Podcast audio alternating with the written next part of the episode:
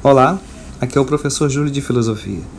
Neste áudio, daremos continuidade a algumas considerações sobre a relação mito e filosofia, mas diferente do áudio anterior, que ficou claro um aspecto negativo daquilo que eu chamei de mentalidade mítica, neste destacaremos algo positivo. É sabido por todos que o mito está relacionado com o falso, este significado moderno contrasta com aquele que nós vimos quando o mito era um discurso pretensamente verdadeiro, a verdade mais importante, a verdade sobre a origem. É até interessante pensar nessa torção do significado do mito. O mito antigo, significando um discurso pretensamente verdadeiro, a verdade fundamental, a verdade da origem, e o sentido moderno de mito como sinônimo do falso. Para compreender isso, entre outras coisas, basta pensar que o mito conta a história dos deuses, e a partir do momento em que uma nova religião se instaura na Grécia, aquelas histórias, portanto, aqueles mitos, tornam-se falsos. Mas o mito não é só o falso. Na medida em que ele envolve uma adesão irrefletida, ele pode ser também usado para manipular ou para conduzir as pessoas. O mito da raça, o mito da nação, o mito de um passado glorioso que deve ser revivido, restaurado. Porém, a relação entre mito e política ainda não é o nosso tema, mas o que nós poderíamos destacar de positivo no mito. Para isso, eu gosto de fazer uma pequena distinção. Na verdade, uma distinção de posturas na leitura do mito. Duas formas de ler o mito. Uma delas, a primeira, que eu chamo de uma leitura literal ao pé da letra, e uma outra que eu chamo de interpretativa. A leitura literal do mito gera duas atitudes. A primeira é de uma adesão completa, assim como os gregos acreditavam naqueles mitos na antiguidade, ou seja, há ali uma adesão, ou então uma recusa integral. Se aqueles deuses são falsos, não há nada o que se aproveitar daquelas histórias. Bom, a leitura interpretativa gera uma outra atitude, porque aqui os mitos, os deuses, não precisam ser mais verdadeiros. Você nem aceita integralmente e nem recusa integralmente. Você vai tentar interpretar a linguagem simbólica presente nos contos míticos. Recorrendo então à mitologia, o poeta romano Ovídio ele nos conta que na ilha de Creta havia um rei chamado Minos e essa ilha ela tinha como padroeiro, se nós quisermos uma, usar uma linguagem moderna, Poseidon. Conta-se que Poseidon exigiu de Minos que ele sacrificasse o seu melhor reprodutor, um touro.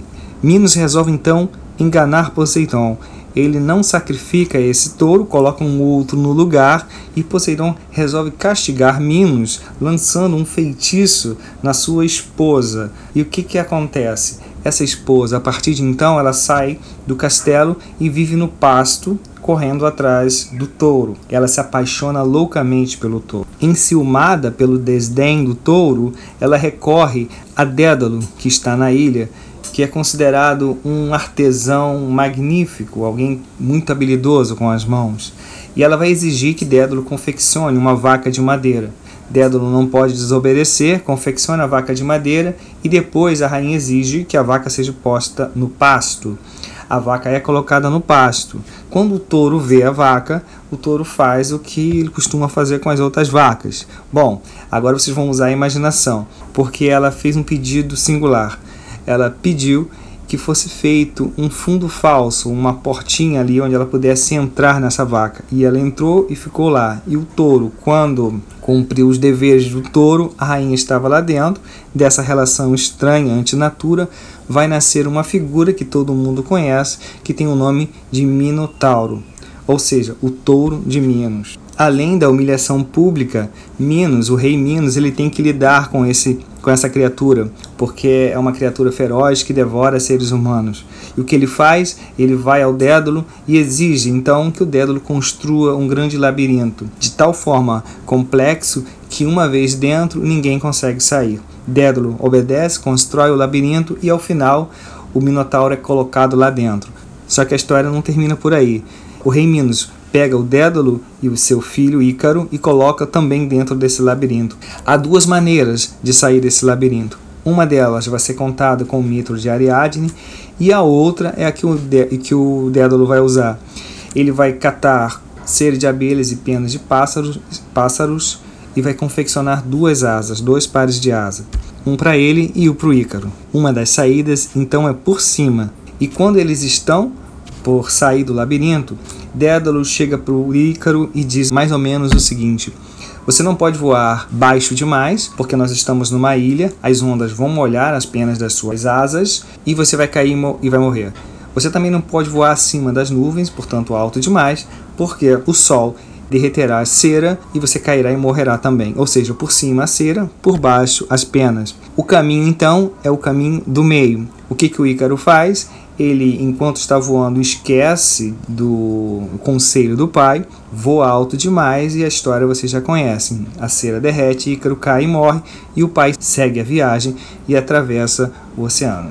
Bom, em uma leitura literal, você tem esses elementos, aí você tende a crer ou descrer completamente nesse mito. Numa leitura interpretativa, vai se buscar então os elementos simbólicos e tentar relacionar esses elementos simbólicos. Se nós pensarmos, as asas aqui elas podem ser entendidas do seguinte modo: elas representam a liberdade. Não é à toa que a Honda coloca a asinha no tanque da moto. E a travessia e a saída da ilha pode representar aqui o próprio percurso de uma vida. Dédalo, ele representa a experiência.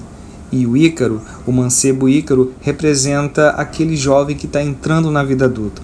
Então, a linguagem simbólica que é ele está tomando posse da sua liberdade e recebe um conselho daquele que viveu mais, portanto, tem experiência. Ícaro, como todo jovem, pode ouvir ou não o conselho daqui, dos mais velhos. E no caso do Ícaro, vocês sabem o final da história. E a questão aqui é o equilíbrio, fugir dos extremos. A liberdade é um bem, mas se não usado de forma adequada ou equilibrada, pode ser trágica ou resultar em um fim trágico. Fugir dos extremos há uma zona de segurança em que a liberdade é boa, mas com o uso equilibrado, com o uso harmônico. Caso contrário, nos extremos, o fim pode ser trágico. Bom, embora nada disso tenha existido e essa história ser tudo fruto da fantasia humana, a gente pode dizer que a sua mensagem ela é verdadeira. Espero ter ilustrado com essa com esse pequeno exemplo como que é possível resgatar o mito numa leitura interpretativa. Bom, por hora é só.